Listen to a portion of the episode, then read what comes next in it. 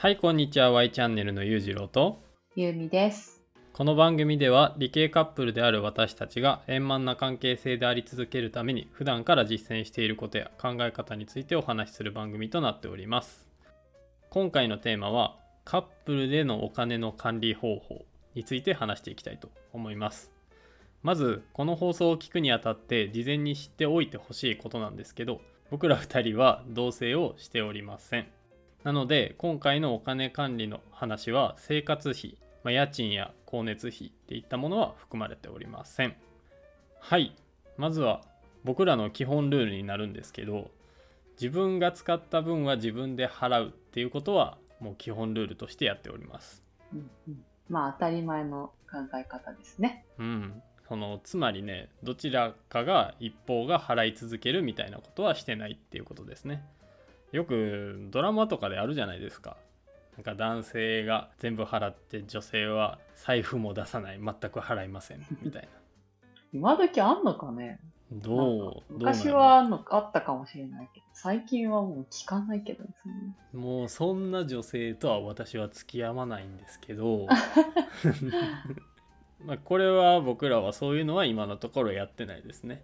そのでもまあ例えばねなんか僕の収入がすっごい大きくてユーミの収入がめっちゃ少ないみたいな状態やったらやってもいいと思うけど、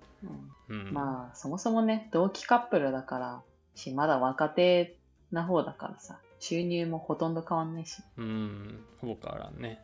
だからまあこういうその一方が払うっていうのはないけどその特別な日っていうのはあのどちらかがおごるみたいなのはやってますね。まあ誕生日とかね、うんまあ、それもそれで当たり前っちゃ当たり前なことやと思うけどね、うん、で実際どういったやり方をしてるかっていう管理方法なんですけど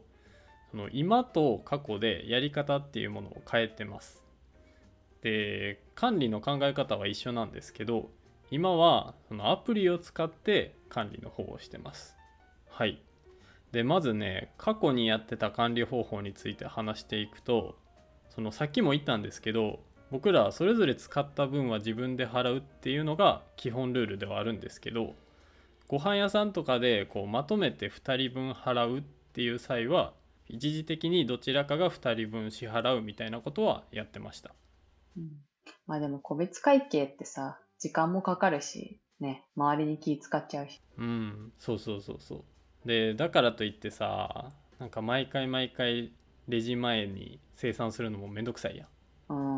あれね、まあレジ前に机の上で計算して、そうそう現金渡してみたいなやつね。そうそうそうそうなんか100円あるあーないあーないわ崩せへんみたいな3円あるみたいな。そんな細か3いとこ円なんてまで別にいいだろうみたいな。そうまああんまりね今はもう現金も持ち歩いてないからね、うん。まあ、そういった形でねその一方が一時的に払うみたいなことはやってたんですけどでも1日の合計金額を出した時にプラスマイナス0円ぐらいになるように僕がそれぞれの支払った金額っていうのをしっかりと覚えてたんでその都度その微調整っていうものをやってましたうん、なんか今思うとさ、よくいちいち覚えてたね。いやだってさそのお金ってすごいシビアな話やんなんかお金一つで関係性が悪なったりするとかさよく聞くやんか。まあそうだね。そうそうそうそう。うん。だから自分が支払うべき金額ぐらいは、まあ、ちゃんと覚えておいた方がいいかなと思って全部記憶してたよな。いさすがですな。や大体よ。その100円以下とかは切り切り捨てたりとかはしてたけどな。そうそうそうそう。うんうんだからまあ例えばね駐車場代金とか昼ご飯代は、まあ、僕の方で払ったから、まあ、次行くカフェ代はユミが払ってよみたいな。まあそれもうん料金見ながらやけどね。うん。で、まあ、それぞれが支払うべき金額になるように1日の合計金額っていうのを調整はしていたんですけどそのぴったり差額0円っていうのも無理やんか。さすがに。うん。だからそのそういった場合は僕が少し多く払うようには計算してましたね。まあ100円200円の世界やとは思うんですけどね。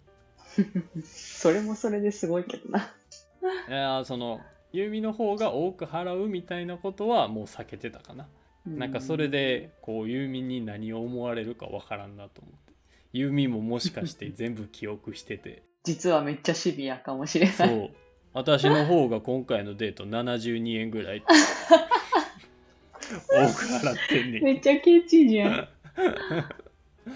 とか言われたらえ72円までかって。36円。えどうしようってまあね過去はそんな感じであの僕の記憶に頼った管理方法をやってたんですよでこの今はねこの記憶に当たる部分っていうのをアプリを使ってやってますねアプリはまあ、2人の財布っていう無料でダウンロードできるアプリなんですけど、まあ、2人で連携することができるアプリです。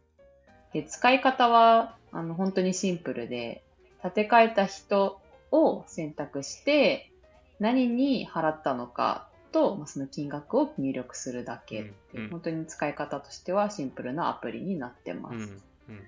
で、まあ、入力すると、それぞれの建て替え金額の差額っていうものを自分で、あ自動で計算してくれて、どちらかがどれくらい多く支払ってるのかっていうのを、アプリを開いたトップ画面に表示してくれるっていうようなアプリになってます。うん本当にね今まで僕が記憶でやってたものを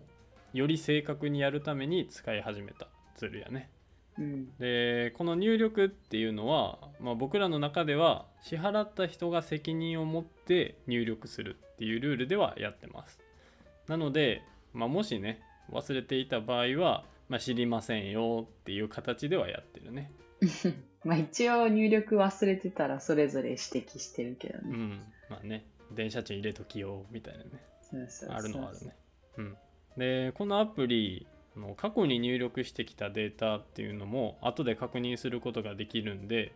抜け漏れとかあと間違いがないかっていうのもその過去のデータから確認することもできるんですよね。でそのアプリ内に生産するっていうボタンもあるんですけどそこを押すとそれぞれの建て替え金額っていうのが0円になって履歴も削除されるっていうものなんですよね。なので、まあ、よかったらその切りのいいタイミングみたいなんで例えば1ヶ月に1回2人の中でこの日を生産の日にしようみたいなのを決めて差額を0円にするっていうルールを決めてもいいかもしれませんね。私た私ら結構長いこと使ってるけど、一回も押したことない生産ボタン。まあねえだって別に生産せんくてもさその常に建て替え金額の差額が0円になるようにさまあ多く払ってる違うか。えっ、と少なく払ってる人が毎回毎回払えばいい話やんか、うん。うん。迷わなくていいよね。そうそうそうそうそう。だからそれをまあ累計でずっと取ってきてるってことやなもう今は。うん。まあ逆に言うと本当に1回もこの生産するっていうボタンを押さなければ2人のこう本当に使ってきた金額みたいなのバッて出せるけどな2人の中で、うん。うん、だからなんか自分の家計簿とか作る時にあれじゃない？こう交際費じゃないけどさ。ああ、確かに。なんか彼女費じゃないけどさ。恋人費か。とかも出せるかもしれんねううんん、はいというわけでですね今回はカップルでのお金の管理方法について紹介しました。今回紹介した2人の財布っていうアプリは非常にシンプルで使いやすいアプリケーションとなっているのでぜひ皆さんも使ってみてください。また、私たちに聞いてみたいことやメッセージなどがありましたら、各放送の概要欄に貼ってある Google フォームから記入していただけると嬉しいです。はいそれではまた次回の放送でお会いいたしましょう。さよなら。